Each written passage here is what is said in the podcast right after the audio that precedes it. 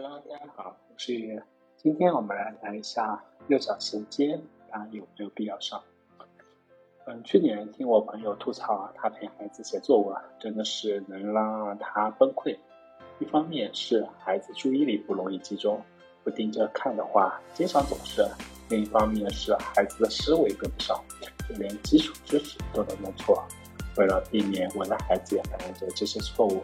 今年我果断让我的孩子去上了幼小衔接，因为我尝到了幼小衔接的甜头，所以我的观点是有必要去上幼小衔接。在说之前，我先给大家说一下幼小衔接概念。幼小衔接其实就是孩子在幼儿园和小学之间的过渡期，在这个阶段可以帮孩子转化升华，家长们也可以理解为。幼小衔接是小学前的热身工作。那第一是建立学习的方法，而非超前的学习。注意啊，大家可能觉得幼小衔接就是一个超前学习，学习其实并不是。起初我也是有这个担心的，怕幼小衔接重点在超前学习，反而会让孩子在一二年级陷入了一个非常自我膨胀的一个状态，于是就不会好好学习。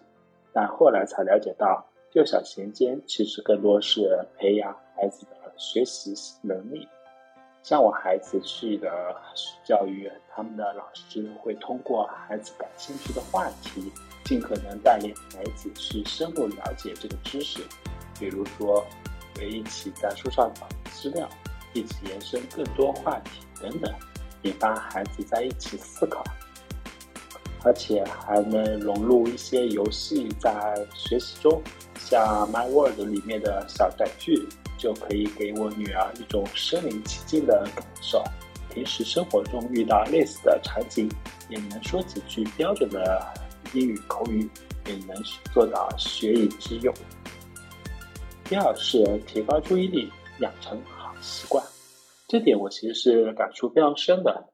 在去这个月小衔接的教育之前呢。我孩子乖乖做二十分钟，其实都是非常有难度的，更别说是要上一节四五十分钟的课了。不仅如此，我的孩子在自我管理能力上也很让我欣慰了。他现在都是自己整理书包呢，每天都要带什么书，怎么放，自己可以做决定了，甚至隔天要穿什么衣服，都可以自己睡觉前拿好放床边。完全不用我们来操心了。最后，家长们在孩子们幼小衔接的过程中，也要做好心理建设。别因为有了幼小衔接，就可以当甩手管战了。我们肯定还是要配合老师一起做幼小衔接，才能和孩子一起日积月累，慢慢前进的。好的呀，所以总体来说，我是非常支持。有能力的家长们，还是在合适的机会将自己的孩子送一下幼小衔接，去真正去呃建立学习的一些方法，然后提高注意力，养成好的习惯，为孩子正式进入小学阶段打好更好的基础。今天的分享就到这，谢谢大家，拜拜。